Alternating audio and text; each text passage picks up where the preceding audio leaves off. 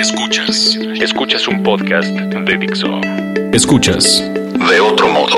Con Roberto Morán y Oso Ceguera. Por Dixo. Dixo. La productora de podcast más importante en habla hispana. Germán Subía es de los que quieren ayudar a la sociedad. Es más, cuando era estudiante estuvo en un voluntariado en la Sierra de Durango y ahí se enteró que las buenas intenciones no bastan. Hay que encontrar recursos para hacer las cosas y ofrecer a la población lo que de verdad necesita y aprecia. Es uno de los fundadores de Conovo, que desarrolla empresas que atienden problemas sociales. Eh, muchas gracias, bienvenido a De Otro Modo, Germán. ¿Cómo estás? Bien, muchísimas gracias a ustedes por, por la oportunidad y el tiempo. Siempre para nosotros eh, es como revitalizante contar la historia y lo que hacemos. Así que muchas gracias por el interés. Aquí estamos Oso Ceguera. Y Roberto Morán. Gracias, eh, Germán. Pues cuéntanos, ¿cómo es que Conovo es una empresa que desarrolla a emprendedores que quieren resolver problemas sociales? ¿Qué, es eso? A ver, ¿por dónde, por dónde empezamos? Sí, es, es, una historia un poquito difícil de digerir, pero pero encantado y ojalá la pueda transmitir con la claridad con la que nosotros lo entendemos, al menos ahora. Eh, Conovo nace eh, y, siempre que, trato de volver como a las raíces, eh, como siempre digo, dos frustraciones. La primera era cómo eh, en un sector social, ¿no? que, que muchas veces los, el tamaño de las problemáticas sobrepasan los recursos existentes para resolverlas, tanto recursos financieros y no financieros, se invierte muchísimo en reinventar ruedas. Estás, te encuentras a la persona que está buscando llevar agua potable a comunidades rurales y ya tiene una... Y dices, caray, la frustración era, caray, si esto en África ya es, ya tiene 20 años, hay un modelo de negocio probado, ya, ¿por qué no aprendemos de lo que ya está funcionando? ¿Por qué esa inversión de recursos en inventar ruedas? Y esa nos generaba mucha frustración, Sobre todo en un sector en el que escasean los recursos. Y por otro lado, veíamos que quien ya tiene soluciones que funcionan, que están resolviendo los problemas de manera estructural, les cuesta mucho trabajo salir de donde están. Y casi están las soluciones eh, más de raíz, están casi confinadas a permanecer a escalas muy pequeñas, casi municipios. ¿Por qué no salen? Hay razones, pueden ir desde regulaciones ¿no? hasta mismos liderazgos de quien lo funda, etc. ¿no? Nosotros se nos hacía muy frustrante que eh, en un sector deseoso, ¿no? De casos de éxito, pues sigamos teniendo los mismos casos de éxito en pequeñas escalas. ¿Cómo, cómo podemos realmente eh, lograr esto que sigue siendo la gran pregunta del sector? ¿Cómo, cómo escalar? ¿Cómo crecer? Entonces Conovo ya apoyó al desarrollo de tres empresas sociales por lo pronto, porque Conovo tiene poco tiempo, empezaron en 2015, ¿no? Sí. Y ahí tienen tres empresas sociales, una que se llama Hipocampus, que fue como más o menos un PDT, porque es una empresa que le da guarderías a niños de escasos recursos, que como hacen falta, ¿no? Porque las mamás solteras no pueden ir a trabajar, ¿no? Eso les ayuda a trabajar. Y luego hay una empresa para agricultores, para pequeños productores de agricultura y otra de código, para enseñarle a hacer código a la gente, ¿no? A ver, ¿cómo es que... Cuéntanos de las empresas, ¿qué, es esto de hipocampus? Que, se llama así porque, porque es la parte del cerebro donde está la memoria o algo así, ¿verdad? ¿Me sí, exactamente. Exactamente. las tres empresas que hemos construido eh, eh, tienen un común denominador y ese común denominador es que intentamos evitar reinventar ruedas, ¿no? Entonces lo que hicimos fue inspirarnos de modelos que ya funcionan en otras partes del mundo y luego brindar todos los recursos para, para facilitar su adopción y adaptación al contexto local. ¿no? Entonces, digamos, en las empresas que mencionaste, eh, Extensio, que es la que está enfocada en, pequeños productores, es una plataforma móvil para conectar al campesino con información, precios de mercado. Esta viene de África, en África ya ha escalado en varios países y nosotros la estamos trayendo a Latinoamérica. Porque pasaba, por ejemplo, que el, productor de piñas venía a la Ciudad de México y, no se enteraba a tiempo de los precios en la central de abasto. ¿Puede ser algo así? Sí, lo que pasa aquí, o el, o el impacto viene, es, distintas formas. Al final es empoderar con información al campesino para que pueda tomar buenas decisiones, ¿no? Y esto redunda en, al final, en ingreso. Te voy a dar un ejemplo. Estamos trabajando con eh, un proyecto con Cebada, con Grupo Modelo. Y aquí el puro hecho del... Y, es una tecnología de SMS, o sea, ni siquiera todavía estamos hablando de conectividad, ¿no? eh, y les podemos enviar los precios a los que el, eh, digamos, la empresa, grupo modelo, qué sé yo, está comprando la cebada y se los envías directamente al campesino. Ahora que el coyote llega a negociar con este pequeño productor, el pequeño productor ya tiene información para poder decir, oye, tú lo estás vendiendo a este precio, ¿por qué me lo quieres comprar? Y ese puro poder de negociación que te da el tener la información, hay, creo que hay, del, ejercicio en África, hay una, eh, eh, un, un, análisis del impacto que esto genera y creo que era alrededor del 10%, o sea, el puro uso de la plataforma eh, hace que el campesino aumente sus ingresos en 10% más o menos, ¿no? Y estás hablando de una tecnología súper simple. Oye, Germán, y yo me acuerdo de un caso de Nokia muy similar. Les instalaron una antena para recibir SMS en un puerto. Entonces salía un, pescador a ver si ya era momento de pescar y lo que hacía él era mandaba un SMS al resto de sus compañeros para que no gastaran gasolina.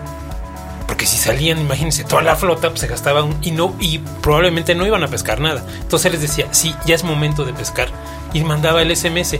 Pero ellos pagaban esa infraestructura, en este caso era la antena. En, tu caso, ¿qué es lo que ellos tienen que invertir? Si es que pues, invierten en algo. Hoy por hoy, quien absorbe en, en África, el modelo ya funciona bajo un esquema B2C, ¿no? Como de negocio al consumidor. Y el campesino es el que ya ve la información relevante. El campesino paga por recibir la información. Porque ya ve el beneficio directo. Aquí en México creemos que culturalmente todavía no estamos ahí. Como que hay que demostrar o visibilizar los incentivos para llegar a ese punto. Entonces, ¿qué hicimos nosotros? Nos quedamos todavía en un modelo negocio a negocio, en un modelo B2B, donde buscamos trabajar con empresas, eh, organizaciones, ONGs que tengan una masa crítica relevante de, de campesinos, ¿no? O de productores, y nosotros buscamos ser su enlace, ¿no? Por eso extensio en, el, campo se le llama el extensionista, ¿no? Es una suerte de extensionista digital, por así decirlo. Hay un plan, obviamente, conforme vas teniendo tracción y vas conociendo al pequeño productor, pues te vas llenando de datos que terminan siendo muy relevantes. Entonces aquí es empezar a ganar esta atracción. Ahorita estamos trabajando con alrededor de 10.000 pequeños productores. El chiste es ir haciendo como, ¿no? Eh, eh, amasando esto para cada vez eh, producir mejor información que termine siendo relevante para el campesino, pero creo que es un proceso, ¿no? Como de sensibilización. Por ahora, ahora el modelo es B2B, ya vendrá el plan de, obviamente, conectividad va a pasar, de hacer una app, llegar al modelo B2C, todo esto, ¿no? Ahora cuéntame el de Hipocampus. Eh, Hipocampus, eh, alguna vez platiqué contigo porque está haciendo algo sobre inclusión en las empresas. ¿Cómo le hacen las empresas para que las mujeres tengan posibilidades de trabajar? Y me refiero a las mujeres porque la verdad es que en México eh, según datos tuyos, ¿no? El 84% de las, de las familias de escasos recursos están a cargo de una mamá soltera. Entonces, ¿cómo le hace ella para salir a trabajar con niños pequeños, no? Que ese es el, problema que están atacando, ¿no? En hipocampos, con un modelo que viene de la India, ¿no? Sí, exactamente. ¿Qué, ha pasado? ¿Cuántas escuelas o cuántas guarderías tienen? ¿Quién va? Cuéntanos cómo ha funcionado. Sí, con Hipocampos comenzamos eh, el primer centro, los llamamos centros de aprendizaje, pero pero son, digamos, guarderías para personal operativo. El primero abrió en agosto, en agosto del 2016. Ahorita tenemos cuatro centros operando y con un plan de escala bastante ambicioso. Al estar enfocado en el personal, digamos, o en, una masa crítica muy relevante, digamos, no es la base de la pirámide porque es estamos enfocándonos en personas que ya pueden pagar algo. ¿no? mucho, pero algo. No les alcanza para pagar lo que existe, pero ya empiezan a tener empleos formales. En una maquiladora, detrás del mostrador de una tienda departamental, eh, como trabajadora o trabajador doméstico, ¿no? Ese es el perfil al que nos estamos enfocando, donde, pues definitivamente, aquí lo que está pasando es esto. La, la curva o el, digamos, la, curva de participación de la mujer en, las economía, en la economía de las familias está creciendo exponencialmente. Hoy por hoy, el costo de oportunidad de una familia de que los dos papás trabajen es altísimo. O sea, eh, casi casi el que los dos trabajen es la diferencia entre vivir por abajo y por arriba de la línea de pobreza. Entonces está creando una oferta de talento para las empresas, sobre todo, que, no existía, sobre todo eh, mujeres, ¿no? Eh, y en, ubicaciones, ahorita estamos basados en Bajío, estamos tratando de clusterizar mucho en Bajío, y en ubicaciones como el Bajío, donde la industria manufacturera pues está creciendo a niveles eh, agigantados, pues cada vez están dependiendo más de esta mano de obra femenina. Y lo que sucede es que eh, pues, la oferta pública actual de servicios de cuidado para pequeños está totalmente desalineada. Pero es que ahorita que dijiste, ya tiene empleo formal, y el que el Seguro Social no les paga una guardería. Es esto. pregunta también No, no, no, pero esta es precisamente la oferta pública, ¿no? El IMSS, eh, los preescolares, etcétera, no están alineados con el contexto de una mamá o un papá que trabaja. Por ejemplo, eh, el preescolar, el 95, creo que ya es más, 98% podría decir, de los niños entre 4 y 6 años quizá entre 3 y 6 años van al preescolar, ¿no? 3 a 4 todavía ahí es mucho menos. Oye, si oyen unos golpes es que a, Gabriel eh, dije, está emocionado.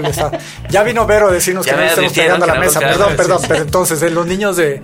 Eh, sí, casi tenemos cobertura universal en preescolar, que es maravilloso y lo presumimos, pero tenemos cobertura universal 3 horas al día de 9 a 12 del día. Si soy una papá o una mamá que trabaja, no me resuelve nada. Ah, ese es el modelo del Seguro Social. Ese es el modelo de los preescolares públicos para ah, niños de 4 a 6 años. El modelo del Seguro Social es un modelo muy bueno.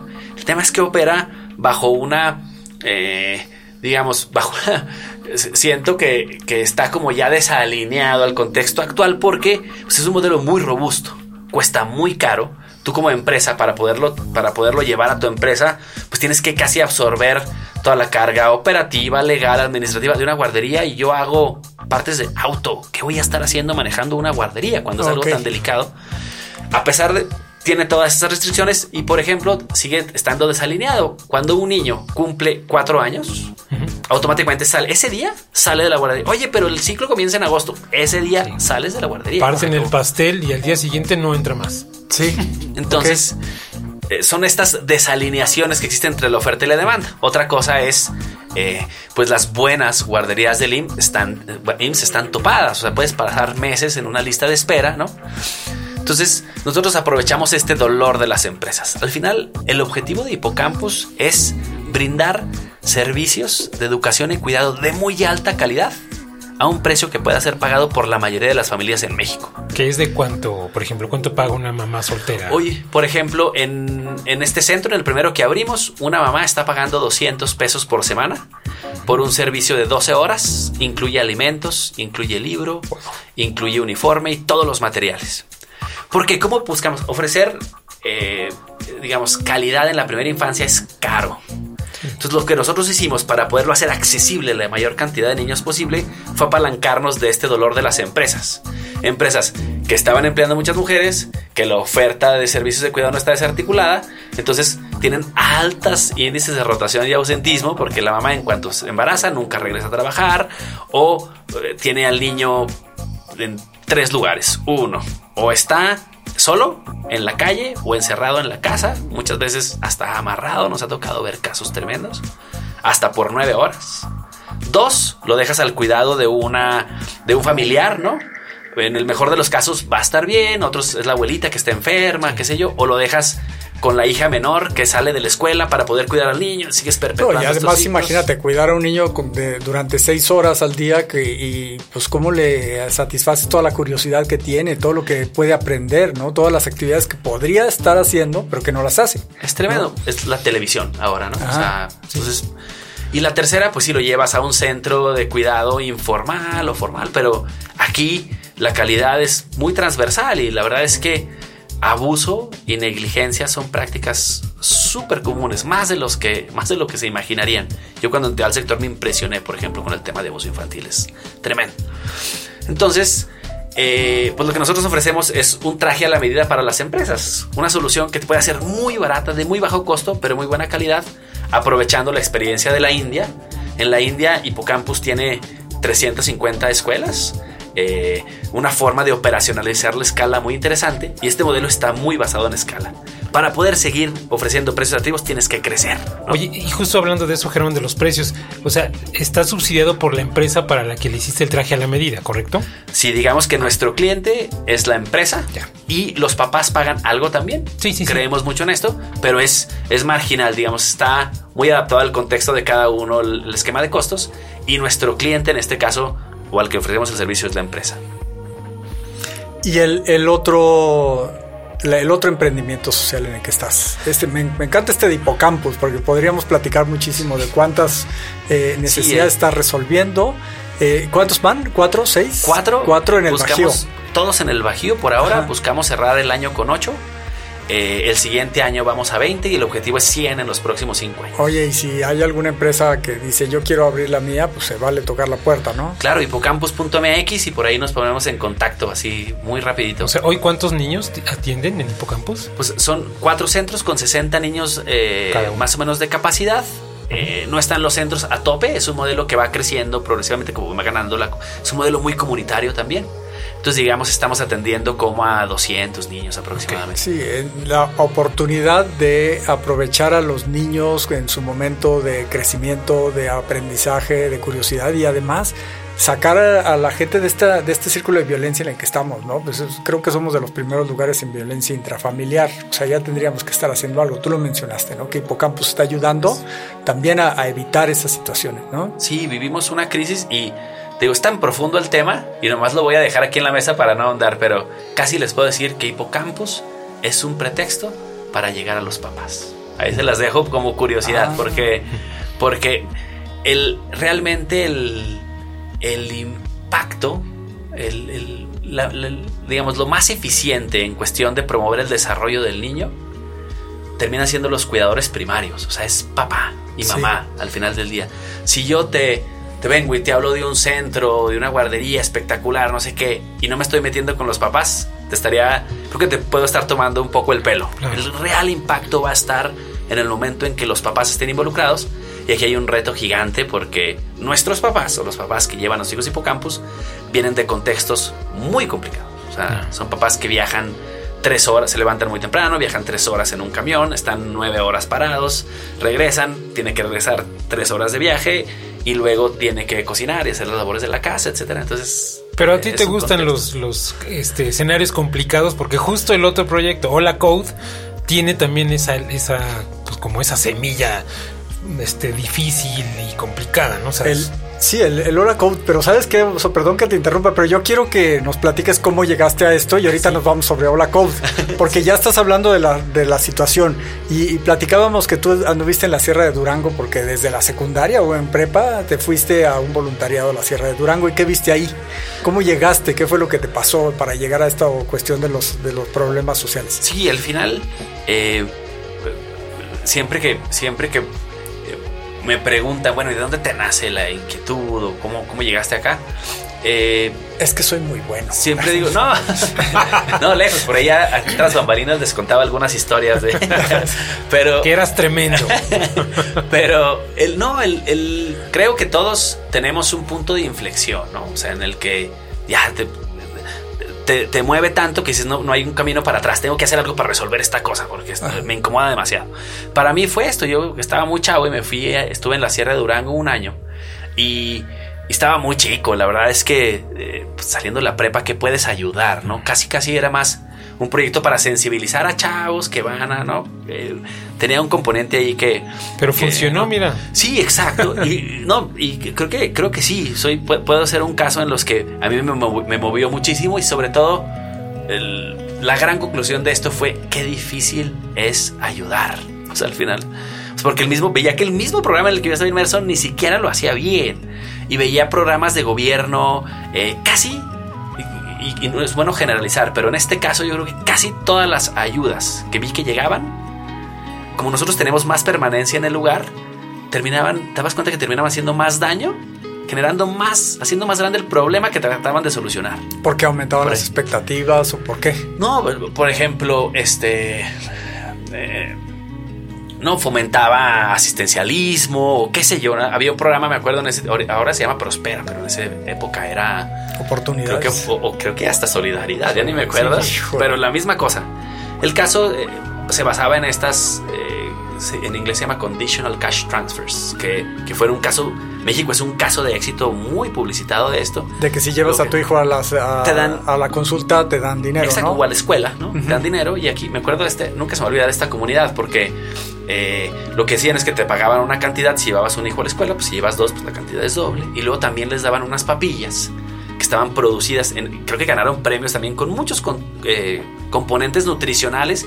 Casi necesitabas una cosa de esas para estar listo en el día, ¿se cuenta? Ajá tratando de pegarle al tema de que con el dinero, pues que el niño asista a la escuela y con la papilla, pues que no que asista con la panza llena, porque un niño que va a la escuela con la panza vacía, pues no va a aprender nada por nada. Entonces, en el papel dices, qué bueno, o sea, el, programa funciona. Niños pues, están yendo a la escuela, ¿no? Pero tras bambalinas, ¿qué sucedía? Yo conocí muchas familias donde, pues entonces fomentaban tener más hijos para poder recibir más dinero. El papá que antes sembraba, pues ya dejó de sembrar porque vivían con el dinero de los tres niños, con el cash de los tres niños que recibían.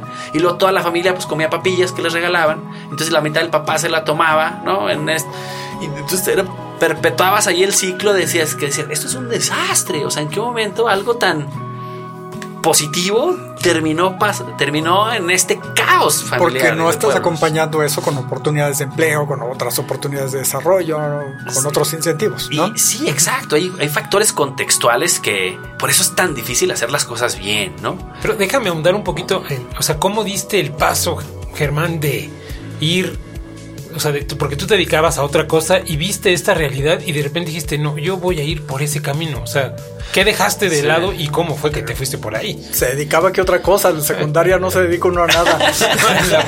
no, porque después te fuiste a la London School of Economics, pero eso ya tenías claro que querías volver a, para hacer esto. Sí, una, cuando, cuando salí, terminó este voluntariado, la verdad es que yo no sabía qué hacer, o sea, no sabía ni qué estudiar, como muchos. Eh, así que yo me acuerdo haberme hecho una promesa a mí mismo que me dejó muy tranquilo. Porque decía, bueno, ¿dónde voy a poner todo esto? Además, el programa no, era, no estaba tan bien planeado. Te enfrentabas a situaciones de extrema violencia, de tráfico de drogas, de no. Y luego se acababa y al siguiente, como en el seguro, al siguiente día, pues regresas a tu casa y vas a estudiar una carrera. Pero, ¿cómo? O sea, no con todo esto. Si le doy dilita lo que diga. Exacto, y ya. Entonces, pero también no, te daban herramientas dónde acomodarlo, ¿no? Dónde poner esto que habías encontrado. Yo lo que, lo que me prometí mismo fue, bueno, mira, relájate, avanza, ¿no? Y en el momento, pero prométete que en el momento que tengas oportunidad de levantar la mano por estas realidades, hazlo, ¿no? Lo mínimo que te puedes comprometer. perfecto. Así que me fui, estudié ingeniería industrial por ser una carrera pues, bastante generalista, ¿no? Y que me permitía ver, era ingeniería industrial y de sistemas, y son sistemas humanos. Entonces me interesaba como esa ingeniería en la vida, un poquito ese balance, me llamó la atención, me acuerdo en ese momento. Estás de moda ahora, nomás tú con que le digas a la gente, yo hago design thinking, ya puedes hacer mucho de eso, ¿no? pues sí, son los preámbulos de todo esto, claro. Y bueno, nada más para, para cerrar la idea, me inserté en el sector privado un tiempo y estando en el sector privado, en la industria del acero, eh, tomé un proyecto de esa misma empresa donde yo era el inquieto siempre en el medio ambiente, no sé qué.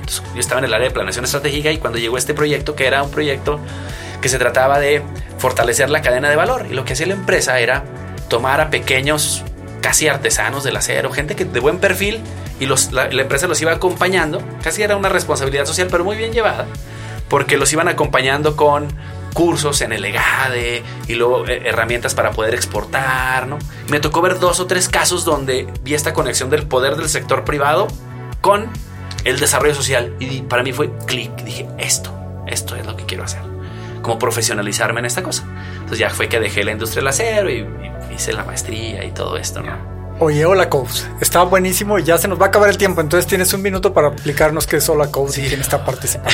Hola Code es nuestra empresa más, más joven, es eh, un bootcamp de código donde buscamos eh, llevar a migrantes en retorno de no saber nada de programación a ser ingenieros en software en cinco meses. Eh, la industria de, IT está demandando muchísimo. Los migrantes en retorno son los dreamers. Exacto, migrantes que sean voluntaria, en retorno, digamos que retornan voluntaria o involuntariamente también. Claro. Este, comenzamos la primera generación, terminamos la primera generación con bastante éxito. Eh, creo que la tasa de contratación, empezamos con 21 chavos y por ahí el 70% ya tiene un empleo casi cinco veces mayor al salario que, que percibía antes, cuando eh, la realidad de estos chavos pues o no tenían chamba y vivían en un albergue o pues trabajaban en un call center o en algún supermercado. ¿Dónde lo reclutan? Nosotros hacemos esa conexión eh, en empresas como Segunda Mano, como, ¿no? eh, empresas que están necesitando ahorita eh, ah, este tipo de talento. Pero tú dónde encuentras a, los, a los chavos que van al bootcamp? Fue, fue, ha sido una, una, es muy buena pregunta porque es una, una comunidad que está...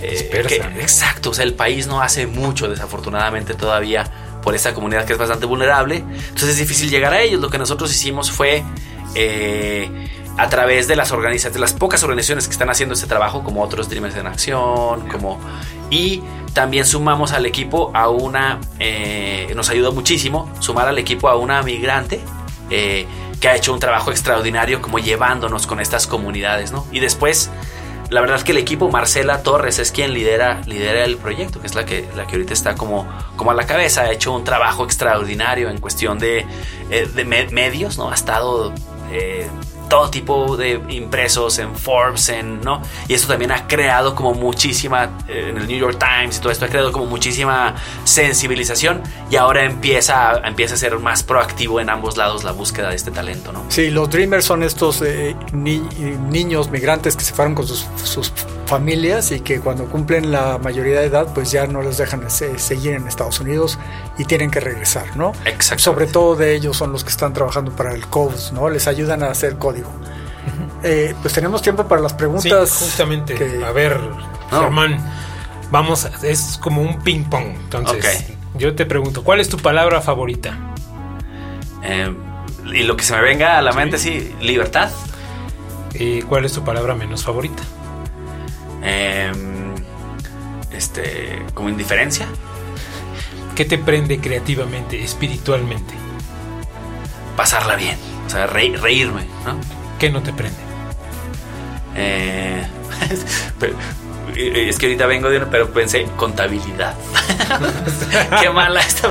Híjole, es que vengo de un ejercicio de estar ahorita llenando unas actas y eso. ha salido mucho en este Temas legales y todo eso. Oh. ¿Qué sonido o ruido te gusta? La música. ¿Qué sonido o ruido no te gusta? Eh, no sé, hace poco un carro que choca, un accidente, un grito de dolor, eso no. ¿Qué otra profesión intentarías? Mm, buena pregunta. Siempre, siempre dije que economista, pero, pero, pero, no sé, ya.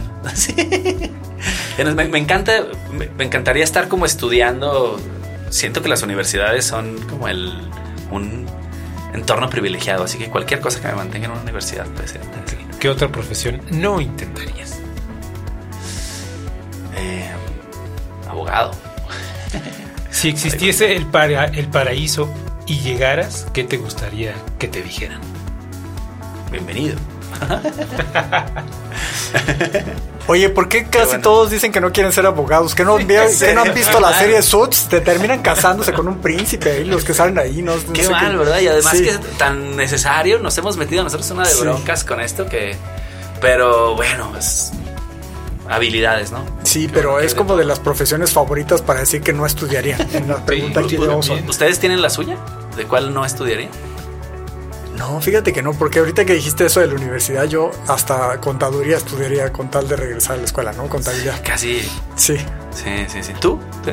Creo que yo contabilidad también. También. No, sí, pero, yo estudié economía, fíjate, y cada vez que me enseñaban contabilidad me, me decía, ¿cómo le hacen para que sume cero? pero esa es la intención, ¿verdad? Esa es la cuestión. Oye, pues ¿dónde te encuentran? ¿Cómo le hacen para ponerse en contacto las empresas que quieren entrar en Hipocampus, los que quieran hacer algo de código? ¿Dónde te encuentran para estar en contacto contigo? Cada organización tiene su, website, sino en, desde el de Conovo, que es Conovo C-O-N-N, O, B de Víctor, O, conovo.org. Ahí encuentran los detalles de las tres empresas, si no es extensio.mx o lacode.com y hipocampus.mx con H.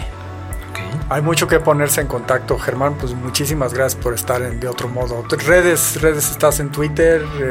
Tenemos un Facebook no tan activo, desafortunadamente, eh, pero es un Facebook. Eh, es que ya los, el Facebook ya nada más están las tías, ¿no? Y yo. Ya sé. Creo que yo también, pero, pero organizacionalmente no tenemos la, no hemos tenido el ancho de banda como para para meternos al marketing digital malamente, quizás es algo que deberíamos pensar, pero eh, Facebook Conovo pueden ver y también Hola Code es bastante activo, ellos sí hacen muy buen trabajo en redes. Hipocampus también no tanto, pero yo creo que buscando Hipocampus, Hola Code, es C-O-D-E, y Conovo nos pueden encontrar sobre todo en Facebook. Muy bien. Muy bien. Germán, muchas gracias. No, gracias a ustedes por la oportunidad, por el tiempo y por la escucha. Les agradezco mucho. Gracias, gracias por estar en De Otro Modo. Dixo presentó De Otro Modo con Roberto Morán y Oso Ceguera.